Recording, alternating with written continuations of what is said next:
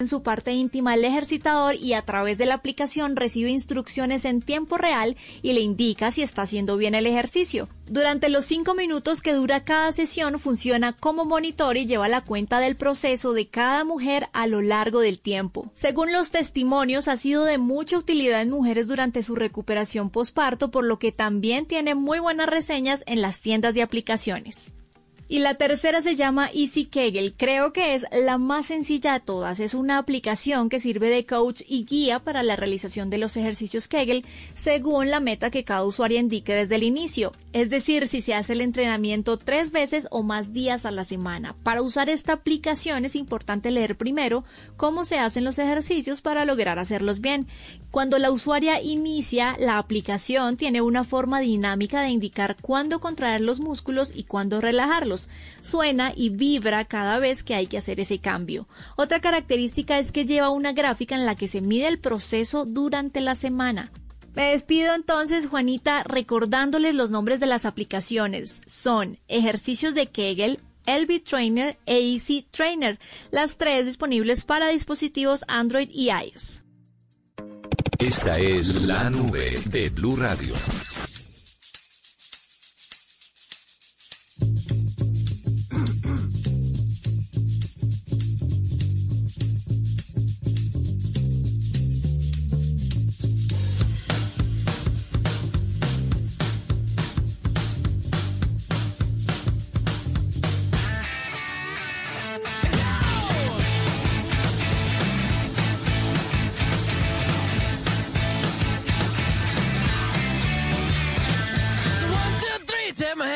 Me because you look so fine that I really want to make you mine. I say you look so fine that I really want to make you mine.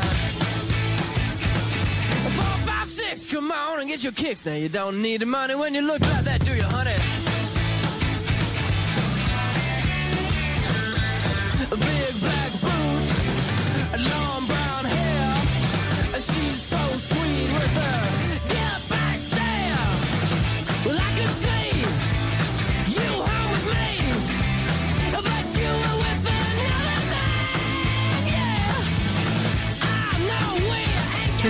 Son las 8 de la noche, dos minutos. Menos mal no me abren mientras estoy cantando cuando tengo el micrófono cerrado porque la audiencia se espantaría, pero es la emoción, la emoción, ¿no? ¿Usted no le gusta cantar mientras suenan las canciones de fondo? Yo aquí estoy con mi guitarra de aire y mi batería de aire, Juanita, dándole duro, por supuesto. Mientras usted canta, yo le pego la batería de aire. José Carlos, hay que contarle a los oyentes que Microsoft está renovando y está ampliando su programa de capacitación remota.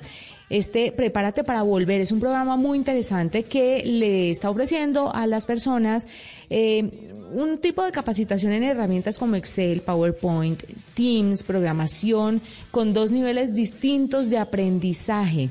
Es muy interesante porque ustedes van a tener estos cursos básicos e intermedios de esto que les acabo de mencionar y cada módulo eh, también tiene uno de empleabilidad para construir una hoja de vida y buscar trabajo usando LinkedIn. Sabe que últimamente en las redes sociales alguien me decía, mira, estoy desesperada, me quedé sin trabajo, quiero, quiero encontrar qué hacer y pagué tal sitio, tal sitio, tal sitio. Y yo le dije, ¿y no has buscado LinkedIn? Que es como el, el más importante y en el que se mueven las grandes empresas también, sin obviamente restarle importancia a otros sitios que se dediquen a lo mismo, pero sin duda LinkedIn es uno de los más reconocidos.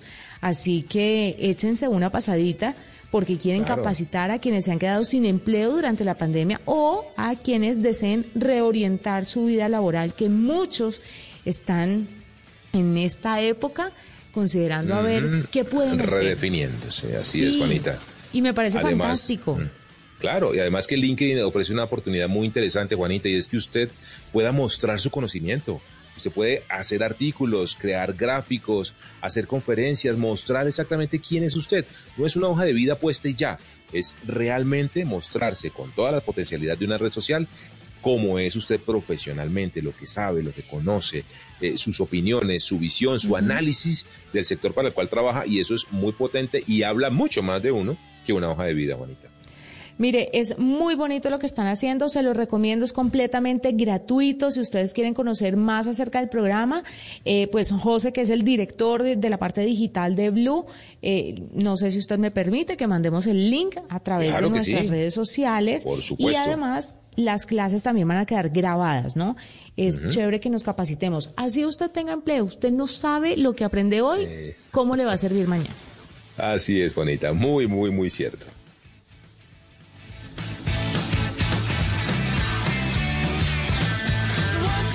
Take my hand and come with me because you look so fine that I really want to make you mine. Y mientras le sigo dando aquí a la batería de aire, Juanita, 8 de la noche, 5 minutos en la nube, le quiero contar que hay un navegador que se llama Brave, como y, eh, valiente en inglés, Brave. Este es un navegador, Juanita, que más que un navegador es realmente como un ecosistema muy interesante porque tiene varias eh, ventajas. La primera es que, por supuesto, trabaja mucho por la privacidad de sus usuarios. La promesa que tienen es que, a diferencia de Chrome, de Safari, de, de Edge, bueno, de todo lo demás, oferta de navegadores, ellos no captan información, no guardan nada que el usuario no permita. Y lo segundo es que cuentan con un sistema que se llama Brave Rewards, que es la parte más interesante. Y es que usted, Juanita, en la medida que acepte ver publicidad en Brave, ellos le van a pagar con una criptomoneda, con un criptoactivo, eh, que son estos Brave Rewards. Y de otro lado, si a usted le gusta un contenido o quiere apoyar a alguien que hace contenido, por ejemplo, en YouTube, en Twitch o en un canal, en un blog, eh, lo que sea, y esa persona acepta Brave Rewards, usted puede pagarle e incentivar, vea lo bonito, a personas que se dedican como emprendedores a crear contenido de valor. Por eso Brave está creciendo muy rápidamente y la noticia Usted lo puede descargar en brave.com. Esto funciona para tabletas, celulares, iOS, Android y de todo. Y computadores es que está alcanzando los 20 millones de usuarios activos al mes. Es decir, que está creciendo muy rápidamente este nuevo concepto, Juanita, de un navegador. Fíjese usted, seguro, más eficiente, que le cuida la privacidad y que le permite hacer negocios para que usted gane plata si quiere ver publicidad. No es que le tocó aguantarse la publicidad y listo. No, listo, yo la veo, pero páguenme. Y es más, si me gusta un contenido, pago para que crezca ese contenido e incentivo a esa persona. Brave, en brave.com, Juanita, muy interesante recomendación a esta hora en la nube. I said, Are you gonna be my girl?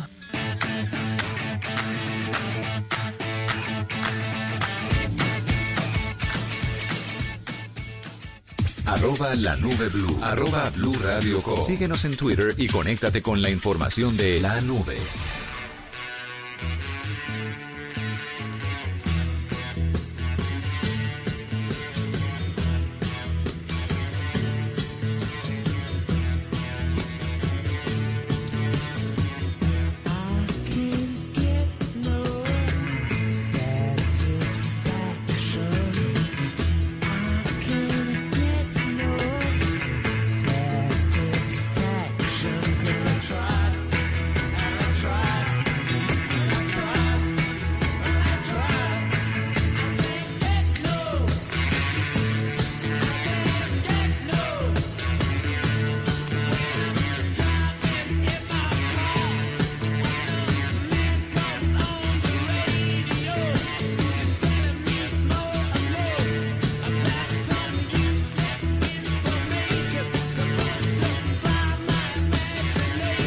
Ocho de la noche, ocho minutos. José Carlos, ¿qué dice la gente a través de arroba la nube blue a la pregunta que hicimos iniciando el programa?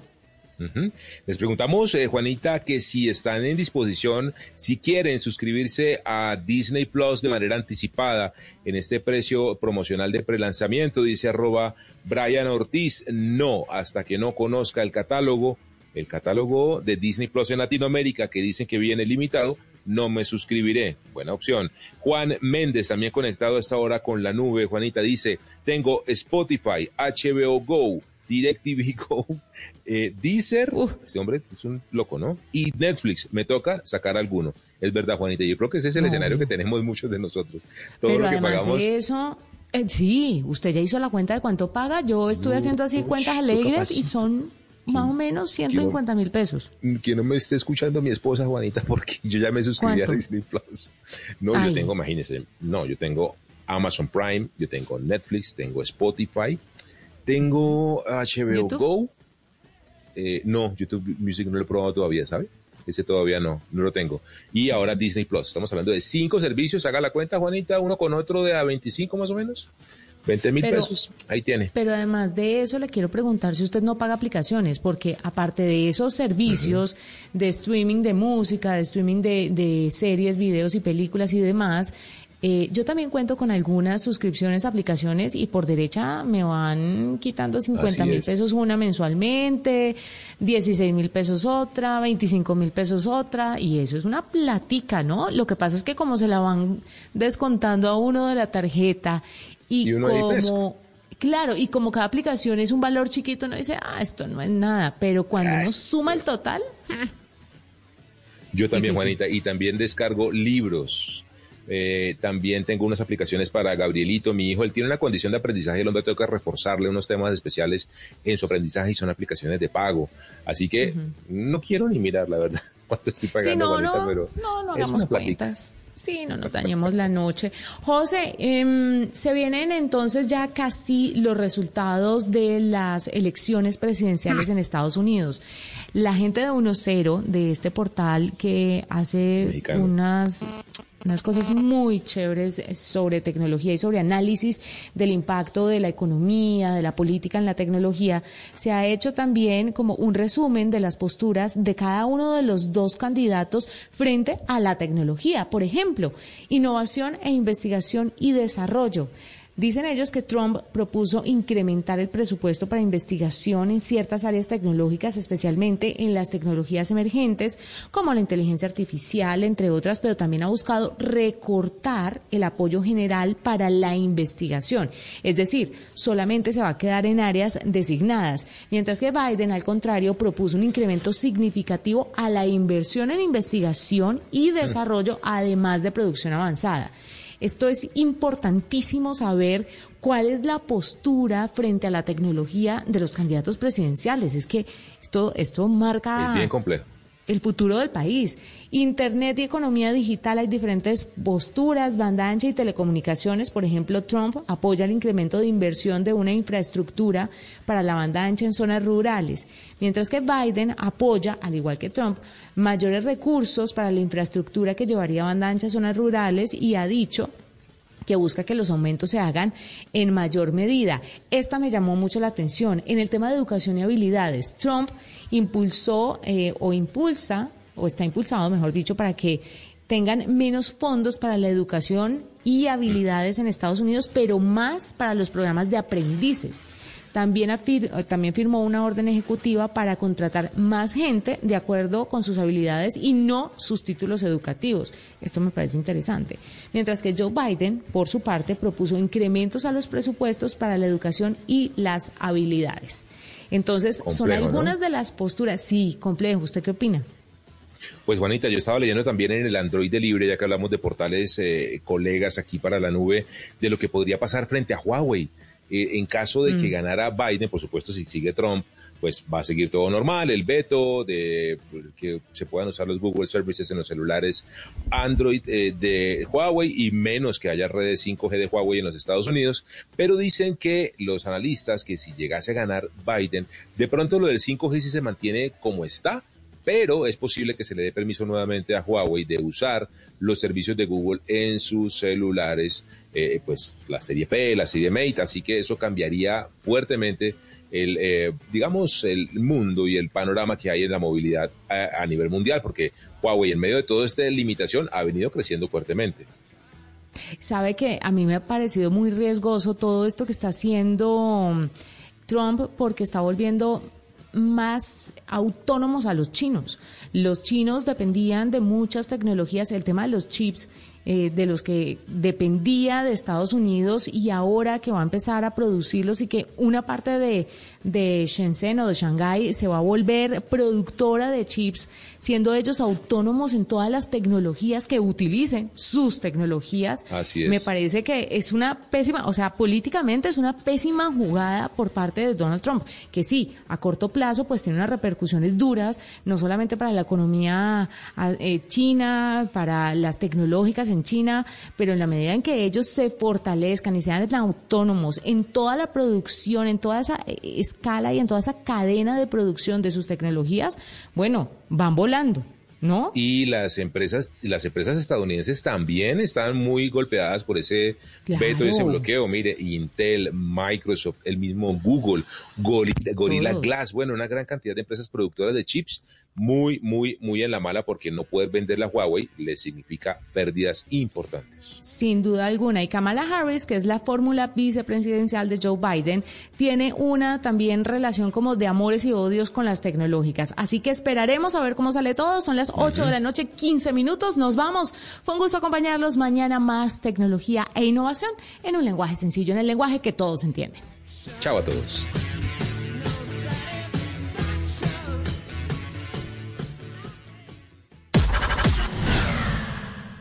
Llegó la hora de correr por los que todos los días corren por nosotros. Participa en la edición virtual de la sexta carrera por la policía 2020, descargando la app Run Policía en tu celular. Un evento de la Asociación Obras Sociales en beneficio de la Policía Nacional.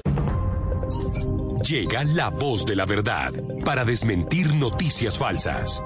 Pregunta para Vera. ¿Es cierto que la Unidad de Gestión Pensional y de Parafiscales, UGPP, está enviando por correo electrónico comunicaciones de embargo con el asunto Aviso y Requerimiento Documental Orden de Embargo 2020? Es falso que la unidad de gestión pensional y de parafiscales esté enviando esos correos. Personas inescrupulosas están suplantando la entidad con fines delictivos. Se le recomienda a quienes reciban este tipo de mensajes que los eliminen inmediatamente y se dirijan a los canales oficiales de la UGPP para resolver inquietudes. Escucha la radio y conéctate con la verdad. Una iniciativa de Blue Radio en unión con las emisoras que están conectadas con la verdad. Voces y sonidos de Colombia y el mundo en Blue Radio y bluradio.com, porque la verdad es de todos. 8 de la noche, 16 minutos. Las noticias en Blue Radio. El gobierno confirmó que ya no exigirá la prueba PCR negativa para ingresar a Colombia. Ahora los viajeros tendrán un rastreo de salud por parte de las autoridades locales de su ciudad de destino por 14 días. ¿Cómo va a ser esto, Estefanía? Miguel, mire, el Ministerio de Salud emitió la resolución 1972 del 2020 que modifica y elimina este requisito, pues concluyó que después de un mes y medio de haber exigido pues la prueba, no tiene la capacidad para identificar la autenticidad del resultado que presentaba cada viajero y además ese resultado de esa prueba negativa podía llevar al viajero y a las autoridades a una falsa seguridad que incidía en las prácticas del autocuidado. Habla el ministro de Salud, Fernando Ruiz. Ya no se requiere la prueba de PCR para tomar el vuelo. En un concepto técnico emitido por la Organización Panamericana de la Salud dirigida a todos los países del, del continente, como en países que tengan transmisión comunitaria no es requerida la prueba de PCR, lo cual eh, ya queda claro en esta resolución. Entonces el protocolo ahora será el siguiente. Para los pasajeros deberán diligenciar sus datos en la aplicación CheckMike, usar tapabocas durante todo el vuelo y contar con varios tapabocas para reemplazarlos durante los viajes que sean de más de dos horas. Por su parte, las aerolíneas deberán verificar primero que los pasajeros no presenten fiebre o síntomas respiratorios asociados al COVID, revisar que hayan llenado los datos en la aplicación CheckMike y además informar en sus páginas que los pasajeros que ingresen a Colombia a partir de mañana tendrán una- un rastreo por parte de la Secretaría de Salud del lugar a donde ellos van a llegar o si es un colombiano por parte de su EPS. Estefanía, gracias. Y el Ministerio de Defensa le reveló al Congreso cómo in- infiltran las marchas el ELN, el Clan del Golfo y los GAO residuales de las disidencias de las FARC. ¿Cómo es esto, Michel Quiñones? Buenas noches, pues en un documento enviado a la Cámara de Representantes en medio del debate de control político por las movilizaciones, el ministerio habló sobre la forma como operan estas estructuras criminales. Dijo que la policía ha identificado tres actores criminales que activan su capacidad de incidencia delictiva en los centros urbanos con ocasión a la manifestación pacífica. De acuerdo con el ministerio, el ELN está concentrado en generar campañas de desprestigio por los procedimientos de la fuerza pública, de legitimar el gobierno, sus instituciones y generar una crisis de gobernabilidad gobernabilidad. Operan en Bogotá, Cartagena, Barranquilla, Cali, Cúcuta, Neiva, Popayán, Barranca Bermeja y Medellín. El clan del Golfo, por su parte, ejerce una estrategia similar generando planteamientos en contra de las instituciones y panfletos rechazando la actividad de las autoridades. Y el GAO residual o disidencias de las FARC han reactivado y fortalecen sus procesos en las ciudades con redes de apoyo de núcleos urbanos, especialmente en Bogotá. Dice el Ministerio de Defensa, se apoyan en el Partido Comunista Clandestino y en el Movimiento Bolivariano. Gracias, Michelle. Y la Fiscalía retiró otro preacuerdo con los empleados de la finca de San Clemente, esta vez al que había firmado con Gustavo Bejarano, otro mayordomo de la finca. La información la tiene María Camila Orozco. Esta vez el acuerdo por colaboración que retiró la Fiscalía fue el que había firmado con Gustavo Bejarano, otro mayordomo de la finca de la familia del ex embajador de Colombia ante Uruguay, Fernando San Clemente. El documento fue anulado por orden del juzgado segundo especializado de Cundinamarca, que aprobó el retiro de este documento luego de evidenciar errores en la construcción del mismo entre la Fiscalía y el procesado. Uno de los beneficios que contemplaba el acuerdo era la rebaja del 50% de la pena sin garantía de que contara la verdad sobre el laboratorio de cocaína hallado en esa propiedad de los San Clemente. Gracias María Camila. Y a raíz de una tutela se deberán revisar los contratos de los vehículos que prestan eh, el servicio a protegidos por parte de la Unidad Nacional de Protección. La noticia con Rocío Franco. La Corte Constitucional le pidió a la Contraloría y a la Fiscalía General de la Nación la revisión de todos los procesos de contratación de los vehículos que integran los esquemas de seguridad a cargo de la Unidad Nacional de Protección y las posibles irregularidades que impiden, como ocurrió en un caso específico, que los automotores presten el servicio de seguridad con calidad, poniendo en riesgo la vida de los protegidos. La solicitud se hizo al conocer una acción de tutela interpuesta por un líder social afro amenazado y víctima de un atentado. El protegido dijo que el vehículo no tenía las condiciones para protegerlo y resguardarlo. Por eso la Corte Constitucional ordenó restablecer todo el servicio para esta persona y su familia. Rocío Franco, Blue Radio. Y la Procuraduría formuló pliego de cargos contra el gobernador del Chocó por aparentes inconsistencias en la firma de un contrato por 2 mil millones de pesos. Los detalles con José Luis Pertus. Pues se trata del gobernador Ariel Palacios Calderón, quien deberá responder ante la Procuraduría por la presunta irregularidad en la firma de un contrato con la Fundación Chocó Saludable por más de 2 mil millones de pesos. Ese contrato se suscribió el 15 de abril de este año. Se supone que el contrato tenía como objeto que la Fundación debía adelantar actividades relacionadas con ciclos educativos en sesiones de dos horas sobre temas como limpieza, desinfección, manejo de animales, enfermedades crónicas, autocuidado, salud mental y lactancia. Pero la Procuraduría constató que el contratista al parecer carecía de atributo que le permitía ejecutar negocio jurídico, es decir, adelantar esa actividad y suscribir un contrato con esa gobernación. Gracias, José Luis. Y el IDIGUER reportó normalidad frente al deslizamiento de tierra que se registró hoy en la carrera séptima con calle 210 al norte de Bogotá. La noticia con Jimmy Ávila. El Instituto Distrital de Gestión de Riesgos y Cambio Climático, IDIGER, a través de Jorge Andrés Fierro, su director para el manejo de emergencias, reportó normalidad para la temporada de lluvias. Dijo que es frecuente los deslizamientos, como le ocurrió en la carrera séptima con calle 200. Generándonos eh, sobre la carrera séptima y la carrera novena, desde la 170 y hacia el norte, algunas afectaciones por encharcamientos, eh, ligeros deslizamientos en la zona de ladera, los cuales ya están siendo atendidos por las diferentes entidades del sistema distrital de prevención atención de emergencia. La entidad reportó que la alcaldía de Bogotá tiene identificados 10 puntos en donde se han presentado lluvias fuertes. Durante este miércoles, la calle 185, Canal Torca, la calle 100 con carrera séptima, el intercambiador de la calle 94, la calera en San Luis, la calle 61 en la avenida Circunvalar, el Parque Nacional a la altura de Carabineros, la Peña, la calle 61 con la avenida Circunvalar, el portal de Usme y el portal de Suba. Nobody knew what this thing was. The point is this. En Blue Radio seguimos las elecciones presidenciales en Estados Unidos. 8 de la noche, 23 minutos y las elecciones en los Estados Unidos han sido demasiado tensionantes para los ciudadanos de ese país. Precisamente hace poco el candidato Joe Biden, el candidato eh, demócrata, dijo, hoy la administración Trump dejó oficialmente el Acuerdo Climático de París y en exactamente 77 días la administración Biden la va, lo, se va a volver a unir a él. Así está en este momento la contienda por, la, por ocupar el puesto más importante en la Casa Blanca. Vamos a saber cómo está la situación en el estado de California. En Los Ángeles nos informa María Elena Villalobos. A pesar de que todavía continúan contándose los votos, terminan las elecciones más caras en la historia de Estados Unidos. Estamos hablando que las campañas para llegar a la presidencia tuvo un costo de unos 6 mil millones de dólares, mientras que todo el aparato para que fuera mucho más fácil poder emitir el voto tuvo un costo de unos 14 mil millones de dólares. Bueno, la diferencia es que anoche, bueno, no hubieron las grandes celebraciones que siempre se tenían pensados, pero lo que llamó mucho la atención es la sorpresa que dio el estado de Arizona, un estado que desde 1948 no le daba la victoria a un candidato demócrata y aparentemente Joe Biden es el ganador. Ayer en el centro de Los Ángeles 40 personas fueron arrestadas después de que cerraron las urnas, personas que salieron a las calles, que estaban evitando el, el tránsito de los automovilistas y no hicieron caso a las órdenes de la policía. Lo que queremos es que todos se portan bien y sí entendemos que están sus voces y, y, no están contentos, pero que cuando estamos eh, que están haciendo cosas que no deberían hacer, pues claro, vamos a arrestar a las personas. Se dijo durante toda la campaña que cada voto cuenta y eso es precisamente lo que se está haciendo antes de que se pueda hablar de un ganador. Así que hay que tener paciencia. Y a las 8 de la noche, 25 minutos, rápidamente vamos con los deportes porque siguen los malos resultados de los equipos colombianos en los torneos internacionales. ¿Qué fue lo que pasó, Sebastián Vargas?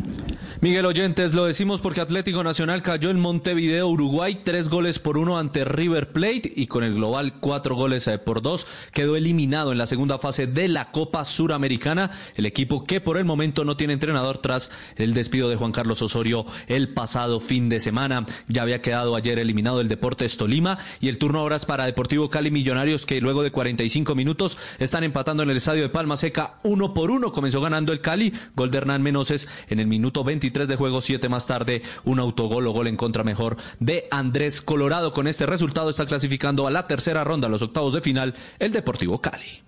Sebastián, gracias. Y antes de terminar, un trino, el trino del momento que es de la alcaldesa Claudia López y tiene que ver con la información, con la decisión del gobierno de no exigir la prueba PCR negativa para ingresar al país. Escribe la alcaldesa Claudia López en su cuenta de Twitter. Esto es un error y un riesgo innecesario. No se reactiva el transporte aéreo ni el turismo, trayendo indiscriminadamente pasajeros sintomáticos y contagiados. Echa a perder los esfuerzos que deben mantenerse y sostenerse en el cuidado y manejo de la pandemia en Bogotá. Bogotá y Colombia.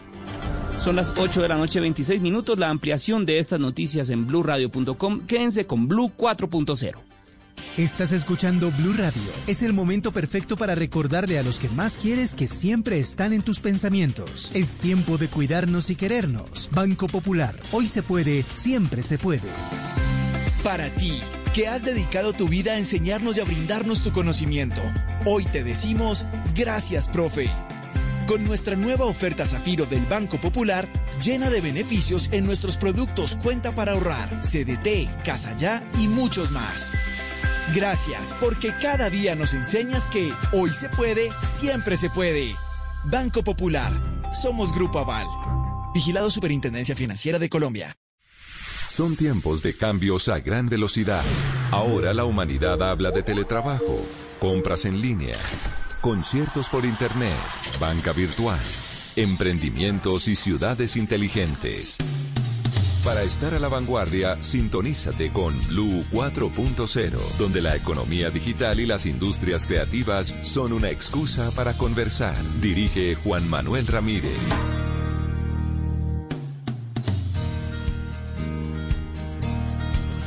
Son las 8.27 minutos. Tengan todos ustedes muy buenas noches. Bienvenidos a Blue 4.0. Saludamos, como siempre, a todas las personas que se conectan con nosotros a través de los diales de Blue Radio en tantos lugares del territorio colombiano, en el mundo, a través de bluradio.com. Y hoy en una noche muy especial, porque hoy comienza una nueva etapa de Blue 4.0.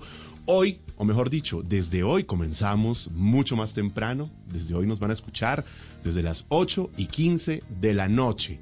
Estaremos llegando a todos sus hogares, nos conectaremos con todos ustedes en este espacio, en esta tertulia que lo que busca es llevarles a ustedes toda esa generación de valor que hay alrededor de la tecnología, cómo nos está cambiando la vida, con el mayor uso de los canales digitales, cómo están cambiando las cotidianidades no solo en estos tiempos de pandemia, sino con el auge de la economía digital. Aquí la economía digital es simplemente una excusa para conversar, pero no solamente estamos comenzando desde mucho más temprano, sino que además estamos creciendo esta mesa extraordinaria de opinión, de trabajo que nos acompaña durante estas dos horas de Blue 4.0. Como siempre en la producción nos acompaña David Benítez y déjenme presentarles uno a uno a los integrantes de la mesa de trabajo. Como siempre, Mónica Zuluaga, buenas noches. Muy buenas noches, Juan Manuel, y a toda la mesa y al nuevo equipo que tenemos hoy con nosotros que nos tiene felices. ¿Está contenta? Estoy feliz, qué dicha. más, más gente para conversar, delicioso. Eso es, eso es, mire, las buenas tertulias están conformadas por buenos conversadores, por, mesas nutridas alrededor de un buen café. Así que eso es Blue 4.0. Además, quiero darle la bienvenida, como siempre, por supuesto, a Juan David Aristizábal. Hola, Juan David, buenas noches. Oiga, Juan Manuel, muchísimas gracias por esta invitación y por armar este equipo. Yo creo que a los colombianos y las personas que nos están oyendo y se conectan con nosotros, bienvenidos también. Eh, este es un programa precisamente para que nos inspiremos, motivemos, pensemos en las posibilidades que tenemos y que entendamos que hoy es el mejor momento de convertirnos en la candidata y el candidato ideal y este programa es precisamente para eso. Es una excusa para que aprendamos y nos pongamos las pilas para aprovechar las industrias 4.0. Juan David, ¿no se le hizo largo este puente? Ah, desde... desde no, para nada. No, no, no, no. No, yo quería otro día más. bueno, pues les quiero presentar a dos nuevos integrantes de nuestro equipo de trabajo. Nos acompaña desde hoy Ana Milena Gutiérrez. Ana Milena, bienvenida, buenas noches. Juan Manuel, buenas noches para usted, para los oyentes, para el equipo. Estoy feliz, estoy muy contenta de pertenecer eh, a este equipo en este espacio para hablar de lo que me gusta y como me gusta, para hablar de emprendimiento y de una manera clara, sencilla, que nos acerque a todos a ese ecosistema de emprendimiento que que hay tanto interés, que, que la gente quiere aprender, que la, quiere, la gente quiere conocer cuáles son las iniciativas y vamos a hablar de todo eso y por supuesto muchísimo más. Ana Milena, usted no me puede decir que en las regiones no encuentra uno unas historias buenísimas. Buenísimas, unos talentos, una gente que sabe hacer las cosas de manera diferente, con empuje, tantos lugares donde nos escuchan a esta hora y que quieren además tener un espacio donde poder contar esas historias. Yo diría que, que más que, que las regiones es concentrarnos en los rincones del país, porque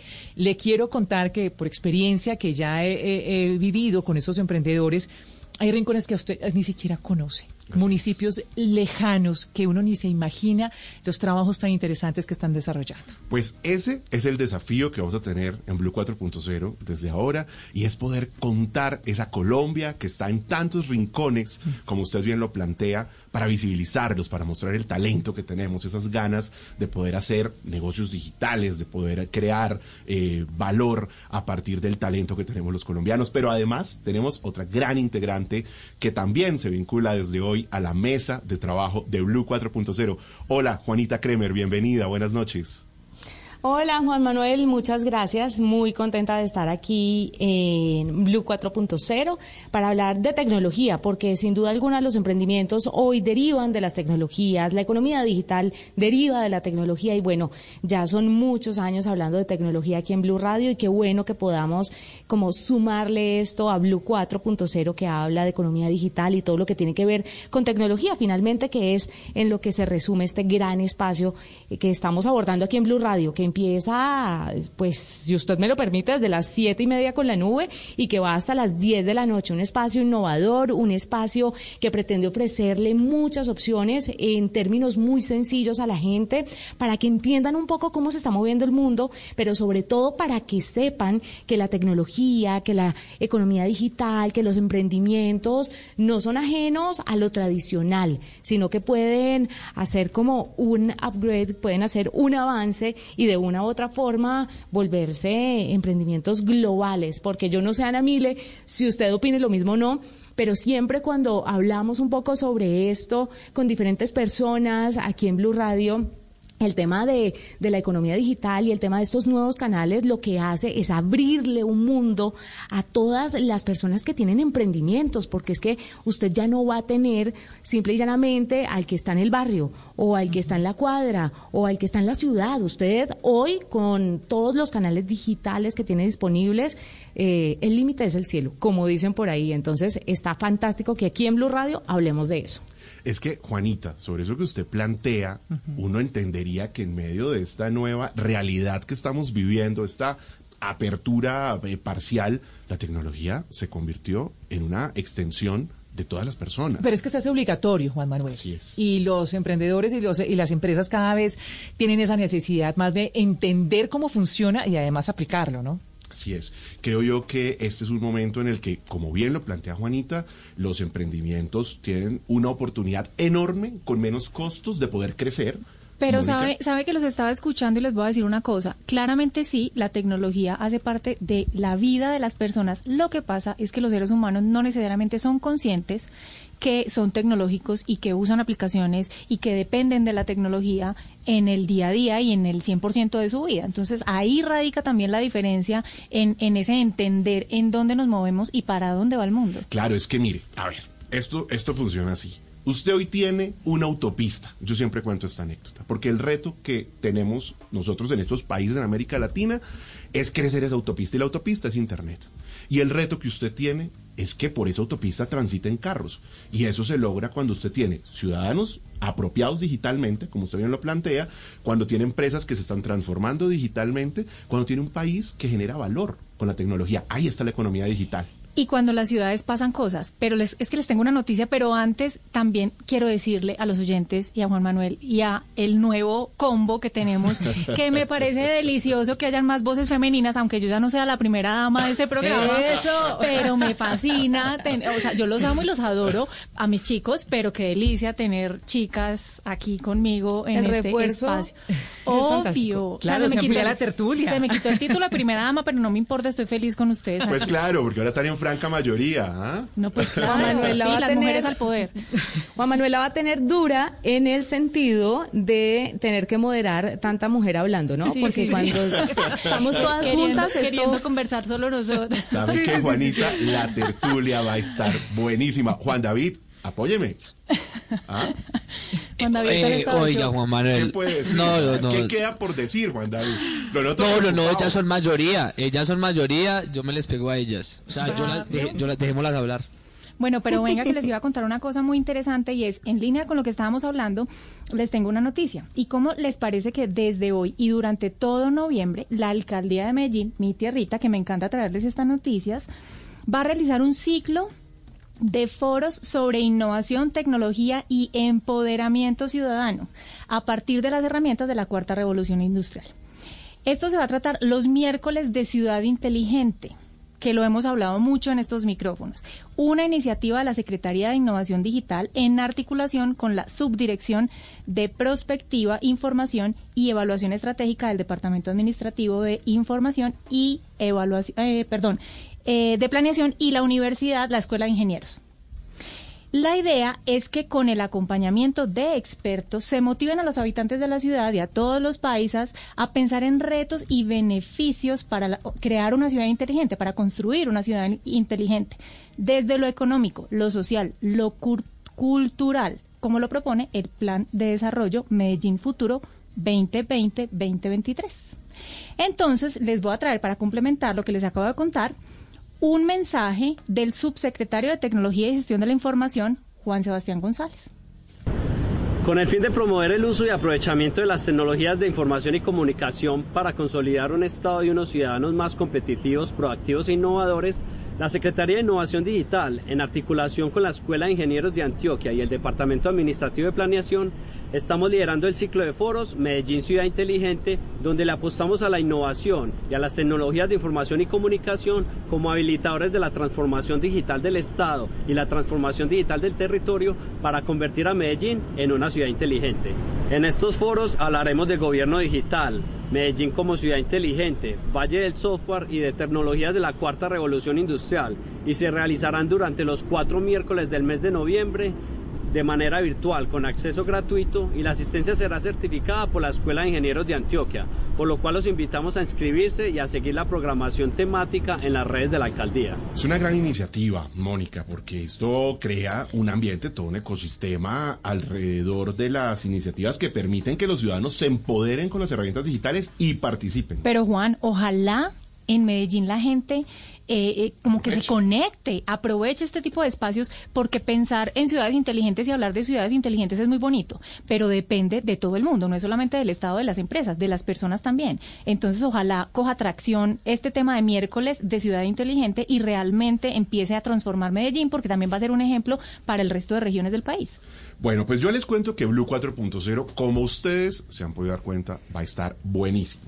Y es que vamos a hablar por supuesto que del proceso, del proceso electoral que nos tiene en vilo en este momento, se trata de los Estados Unidos, donde hay resultados que en todo caso nos han puesto en un ambiente de incertidumbre, no hay certeza, decir que hay certeza es equívoco, lo cierto es que hoy no se han resuelto eh, de manera definitiva los resultados, todo puede pasar, anoche los analistas fallaron, quienes consideraban que ya eh, se había definido el proceso, fallaron, las encuestas de alguna manera también se alejaron y nada en este momento tiene la suficiente certeza para uno poder terminar qué va a suceder. Hay diferentes escenarios, por supuesto, y vamos a analizar no solamente ese proceso, sino las implicaciones que han tenido los canales digitales.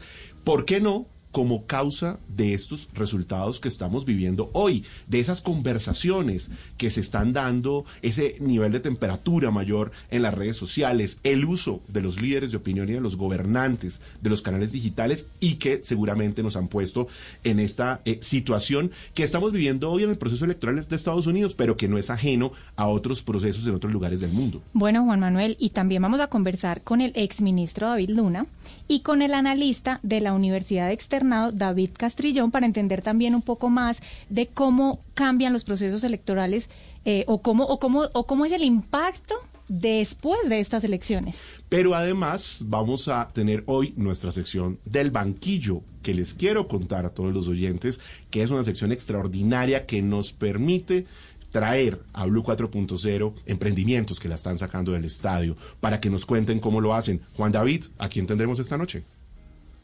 Juan Manuel, es que en el banquillo tenemos una cosa muy interesante y es en minutos, breve, rápido, concreto, entendemos el negocio de un emprendedor emergente, es decir, un emprendedor o una emprendedora que esté creciendo.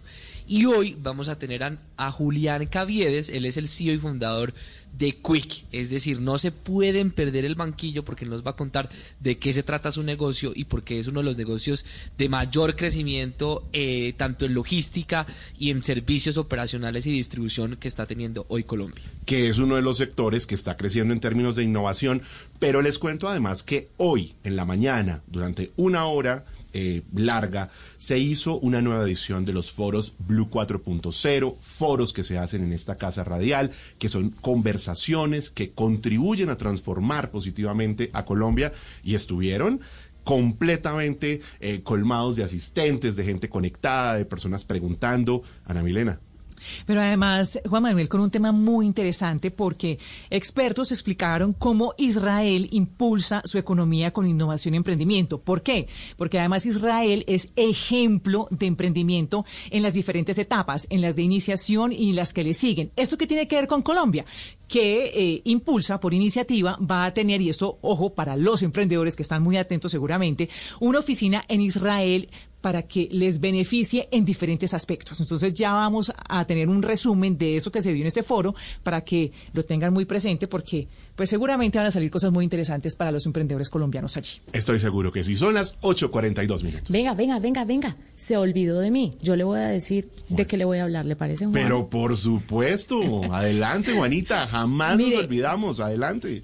Mire, hoy le voy a hablar sobre la inteligencia artificial y de qué manera la inteligencia artificial puede llegar a cambiar el mundo. La gente cree que la inteligencia artificial es más o menos Terminator, pero resulta que esto va mucho más allá y puede cambiar la forma en la que los humanos comemos y la forma en la que producimos la comida. Si usted, oyente que está ahí detrás del radio, quiere saber sobre esto, más adelante le voy a contar cómo un emprendimiento chileno, latinoamericano, ha ganado una buena dosis de plata de inversionistas, no solamente en Estados Unidos, sino en otros países, y está haciendo crecer una nueva alternativa para alimentarnos como nos gusta, pero impactando de una forma más positiva al planeta. Todo esto con inteligencia artificial. Buenísimo, Juanita. Eso es razones para que se queden conectados con Blue 4.0. 8.43 minutos. Bienvenidos a Blue 4.0, un espacio donde el mundo digital es una excusa para conversar.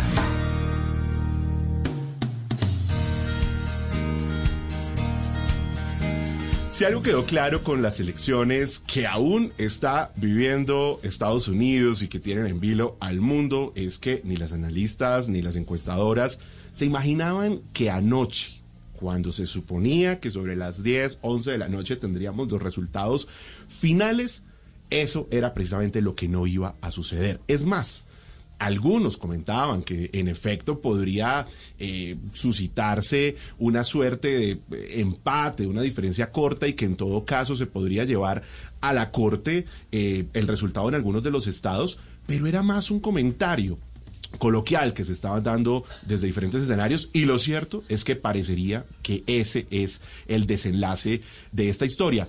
La pregunta que queda de tantas que hay por supuesto en el debate es cuál ha sido el papel que han tenido los canales digitales para eh, llevarnos a esta situación en el proceso electoral, porque lo cierto es que hoy tenemos una ciudadanía que está más conectada, que está más apropiada de los canales digitales, que está participando más. Esto hay quienes, algunos teóricos lo llaman democracia digital. También hay unos líderes de opinión y unos gobernantes que están permanentemente incitando, eh, que están suscitando polémica. Bueno, el caso del mismo presidente Trump. Hoy, nuevamente, la red social Twitter lo etiquetó por una publicación que considera que falta a la veracidad. Y esto nuevamente despierta esa batalla que ha habido entre las redes sociales, quienes consideran que deben tener una autonomía quienes publican las redes sociales, pero quienes dicen que no, que en efecto las redes sociales deben jugar un papel determinante en ese proceso. Así que es el panorama y lo cierto es que ese papel de las redes sociales, ese papel de los canales digitales, no va a terminar en el proceso electoral, sino que por el contrario, los gobiernos que lleguen en los próximos años serán gobiernos que van a apelar a los canales digitales para mantener una cercanía con los ciudadanos, para hablarles a ellos de manera más directa, sin intermediarios. Esa es la nueva realidad que tenemos.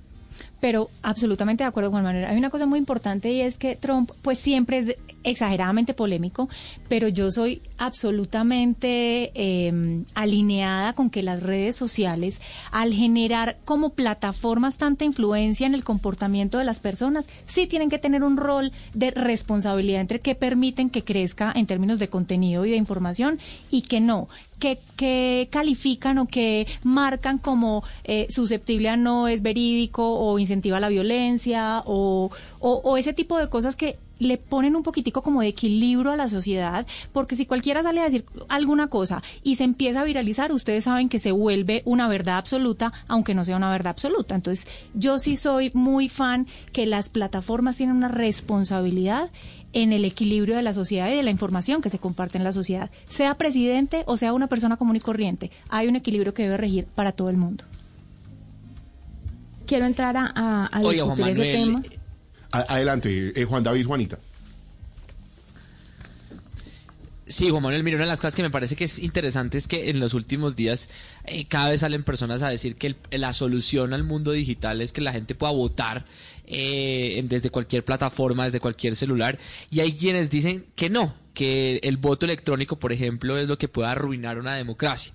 Y yo creo que eh, lo que estamos viendo en las elecciones de Estados Unidos es como una combinación de todo tipo de votación. Una votación por correo, una votación electrónica, una votación en papeleta. Eh, y yo creo que las democracias con el tiempo van a ir evolucionando, pero este también es un debate que, que tenemos que ponerle ciencia y evaluación de impacto. Eh, los colombianos, por ejemplo, estaríamos dispuestos a votar por el próximo alcalde o alcaldesa, presidente con voto electrónico. ¿Confiaríamos en ese tipo de votación? Creo que es un debate que merece eh, expertos que nos puedan indicar cuál debería ser la ruta en un país como Colombia. De acuerdo, Juanita. No, que eh, respecto a lo que dice Juan David, no podemos confiar en las votaciones tradicionales, pues obviamente las eh, digitales van a estar muy susceptibles a cualquier tipo de, de torcido que no conozcamos cómo se pueda manejar, pero pues sea presencial o sea digital, los fraudes existen y existirán. Y sobre lo que decía Mónica, yo sí tengo que decir que siempre he tenido a las redes sociales, sin duda tiene una cuota de responsabilidad, pero las redes sociales es una herramienta. Yo creo que lo que le hace falta al país y lo que le hace falta no solamente al país, sino al mundo entero y a las personas que estamos metidas en esto es educación, es que nosotros debemos formar un criterio frente a lo que vemos y consumimos en redes sociales, porque las redes sociales claramente, eso es, claro, por más políticas que tengan, por más etiquetados que hagan, por más controles que se lleven a cabo, que además tanto control puede sesgar un poco el tema de la libertad de expresión, eh, si entramos en eso, eh, esto no va a ser divertido y no, y no va a ser amable para la gente. La gente tiene que saber cómo comportarse, qué consumir y ser responsable frente a lo que comparte también. Entonces yo creo que esto, más allá del control en las redes sociales, es un tema de educación, de educación a la gente, de enseñarle qué se puede compartir, cuáles son las implicaciones de compartir sin eh, revisar la veracidad de las noticias que llegan a través de redes sociales. Porque a mí me parece que la fácil es echarle el agua sucia a las redes sociales sin decir que son pues un pan de Dios, pero, pero es una, es una salida muy fácil. Es quitarnos un poco la responsabilidad de lo que estamos consumiendo y estamos compartiendo y estamos generando. Lo que pasa es que yo, de acuerdo con eso, es un tema de las plataformas y las personas y un tema como de, como lo dice Juanita, de educación, y es un tema cultural. Lo que pasa es que detrás del celular o detrás del computador ustedes saben la gente cómo habla, la gente nunca está conforme, la gente critica, la gente es agresiva y es cruel. Entonces hay un equilibrio entre el comportamiento de las personas en términos culturales y de educación y de saber manejar las herramientas.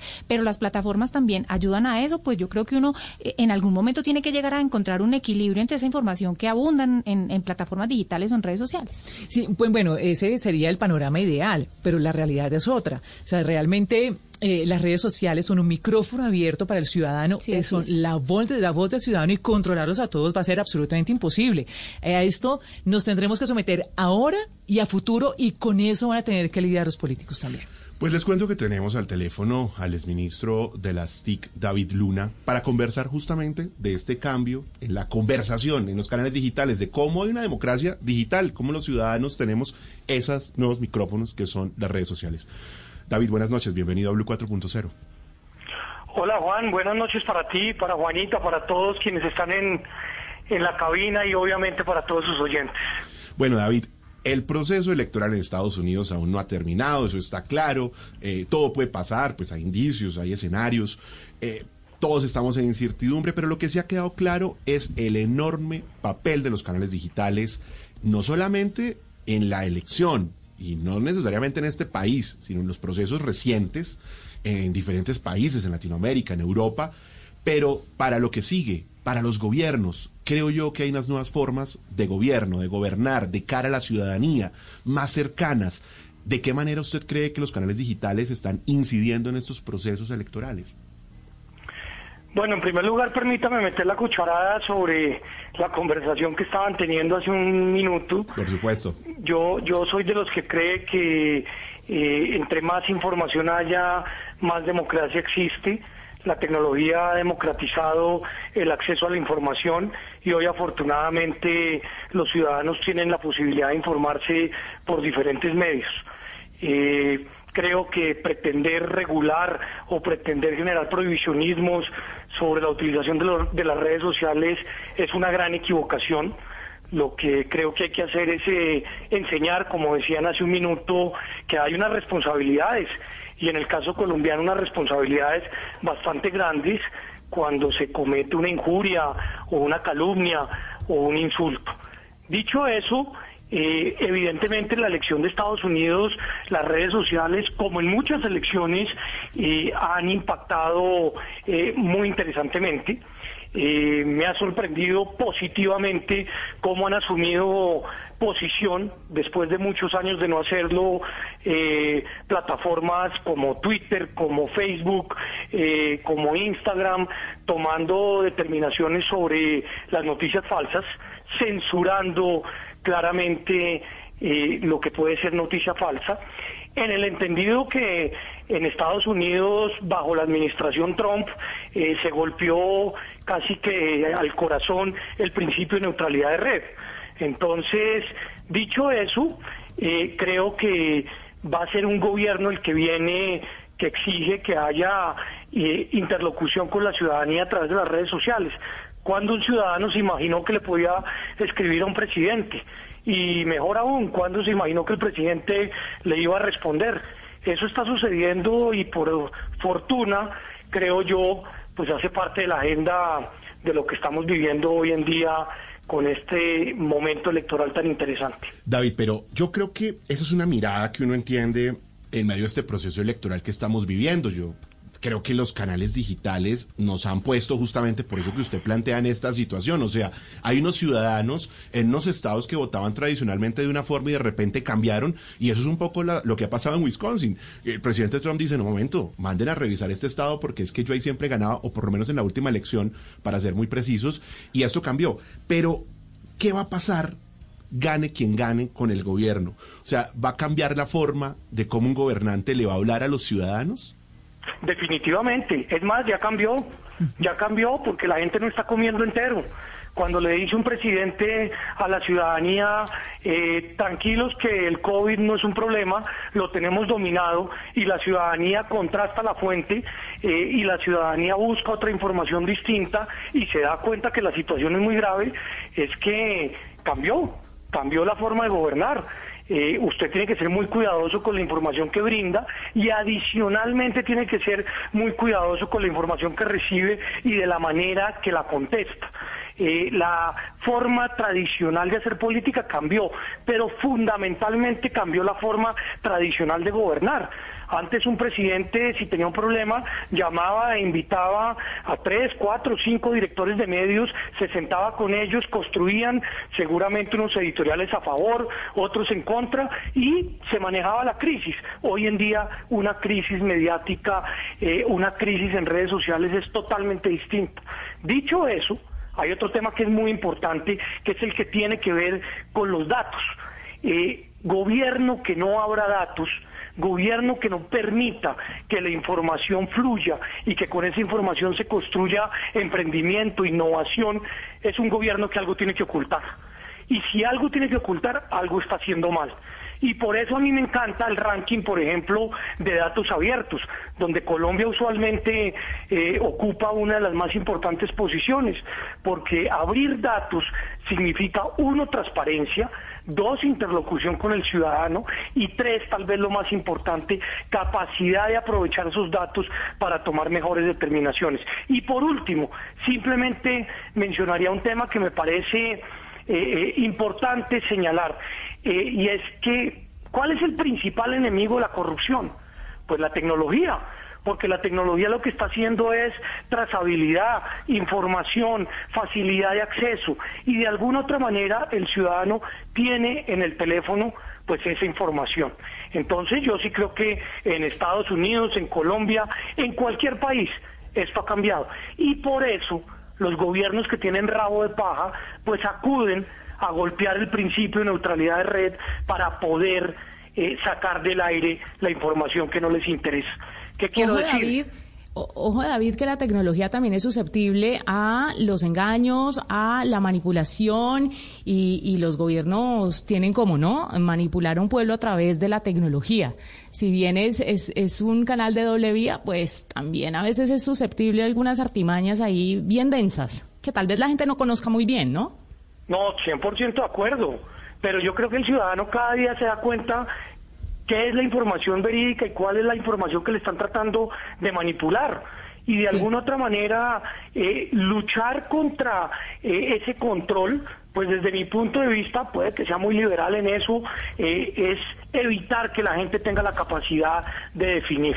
Pues los casos están clarísimos, lo del Brexit, lo de la elección pasada en Estados Unidos, lo del tema de Venezuela. Claro que hay manipulación, pero cada día hay menos porque el ciudadano al fin y al cabo tiene la posibilidad de determinar y de contrastar que es lo que me parece interesante de la discusión que ustedes estaban dando eh, antes de que yo llegara eh, al programa. Eh, el ciudadano finalmente va a tener esa capacidad y pues creo yo que ahí hay un valor agregado interesante.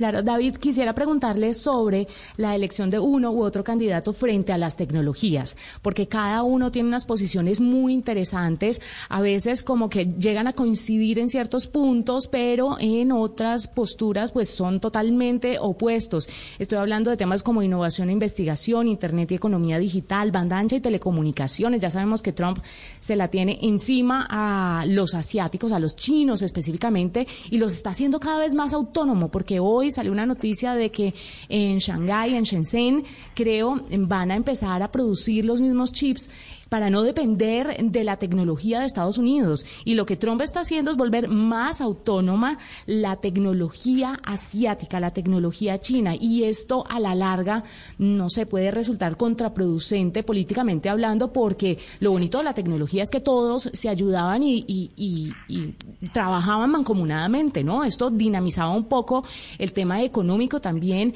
en este sector. ¿Cómo ve usted el tema mm, ganando Trump o ganando Biden en, asuntos tecnológicos? Que esto de una u otra forma nos impacta a nosotros también.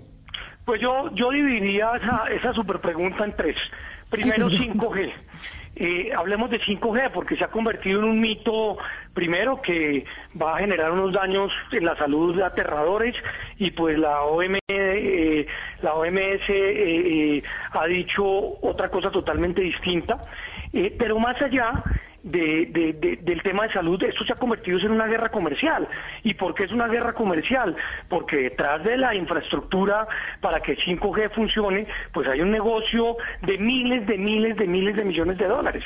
Y obviamente los proveedores más capacitados para ponerlo a funcionar son los asiáticos o los Estados Unidos. Entonces, eh, ahí han tratado de alguna otra manera de, eh, eh, digamos, encaminar el debate hacia un punto o hacia otro. Gane Biden o gane Trump, yo creo que la lucha contra los asiáticos en el tema de 5G va a mantenerse. O sea, los americanos van a querer sí o sí desarrollar esa tecnología en América Latina. Y ahí yo soy absolutamente claro y contundente, más allá de que tengo obviamente admiración más por un candidato que por otro. Colombia y los países latinoamericanos tienen que tomar la determinación eh, de quién le ofrece un mejor servicio, de quién le ofrece un mejor precio, de quién le ofrece una mejor cobertura, sean chinos o sean colombianos, eh, sean chinos o sean americanos, independientemente de, de, eso. El segundo tema es el de neutralidad de red. Eh, eh, Trump reversó en gran medida la neutralidad de red.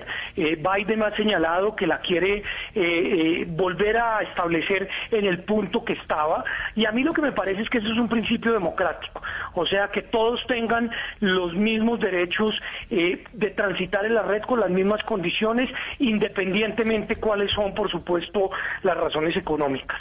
Y el tercer punto es el que Juan Manuel preguntaba eh, arrancando esta conversación, ¿quién va a ser eh, más gobierno eh, ciudadano a través de las redes sociales? Pues hombre, yo creo que ambos. Yo creo que ambos tienen un reto enorme porque claramente esta forma de comunicarse cambió y evidentemente pues tanto el uno como el otro le toca necesariamente enfrentar un gobierno digital en una alta en una alta probabilidad. Eh, dicho eso, evidentemente, pues siguen existiendo los retos que tienen que ver, por supuesto, con algo tan importante como es el seguimiento a eh, las metas de los gobiernos que cada día, vuelvo y repito, van a ser más controladas por los ciudadanos. Y en el que además los ciudadanos ya empiezan a jugar un papel de veedores, ¿no? Adelante, Juan David Aristizábal. David, ¿y usted qué opina del voto electrónico? ¿Está Colombia preparada para llegar a un voto 100% electrónico? ¿O qué debemos hacer para prepararnos para eso? Usted me va a decir, Juan David, David el Picapiedra. Yo creo que el voto electrónico es delicadísimo. Y yo creo que el voto electrónico es una decisión eh, que no necesariamente es igual a progreso, y es igual a tecnología, y es igual a cambio. Yo soy de los que cree que prefiero eh, el voto real, eh, el voto en urna, eh, porque por medio está la democracia y por más eh, temas de seguridad que hayan de por medio, lamentablemente siguen siendo manipulados. Entonces, en ese tema, pues el debate está en el horno, en la puerta al horno, comienza el debate del código electoral dentro de pocos días en el Congreso de la República, ahí viene el voto electrónico y pues mi voz que creo que va a ser absolutamente minoritaria y sobre todo algunos algunos dirán que, que contradictoria eh, va a ser eh, eh, en el entendido que mantengamos el voto tradicional y no migremos al voto electrónico. Yo sí le voy a decir, David, que a mí me parece una paradoja escuchar uno a un exministro de las TIC, además recordado por haber sido uno de los líderes del gobierno digital, del modelo del gobierno digital en Colombia, diciendo que no está a favor del voto electrónico, ¿no, Mónica? David Picapiedra, él mismo lo dijo. No, pero justamente la experiencia le da para que tenga esa opinión, me parece totalmente válido. Todo de qué acuerdo. Bueno, qué, qué- qué- qué bueno que me den ese chance. no, es paradójico, evidentemente, y, y de eso se tratan los debates y, y creo yo las posiciones, pero yo sí le tengo un gran temor a la manipulación de la democracia a través de ese voto electrónico. Bueno, David, yo quiero preguntarle algo porque usted me pasó muy por encima en algunos comentarios al principio de esta conversación y quiero preguntarle o saber su opinión o su posición sobre cómo deberían manejarse los líderes de opinión a la hora de usar sus redes sociales, porque recordé un, eh, una publicación que hizo el presidente Duque en algún momento donde se notaba su inclinación religiosa, por ejemplo. Y eso no fue pues bien recibido ni bien aceptado. Entonces quiero preguntarle usted qué opina.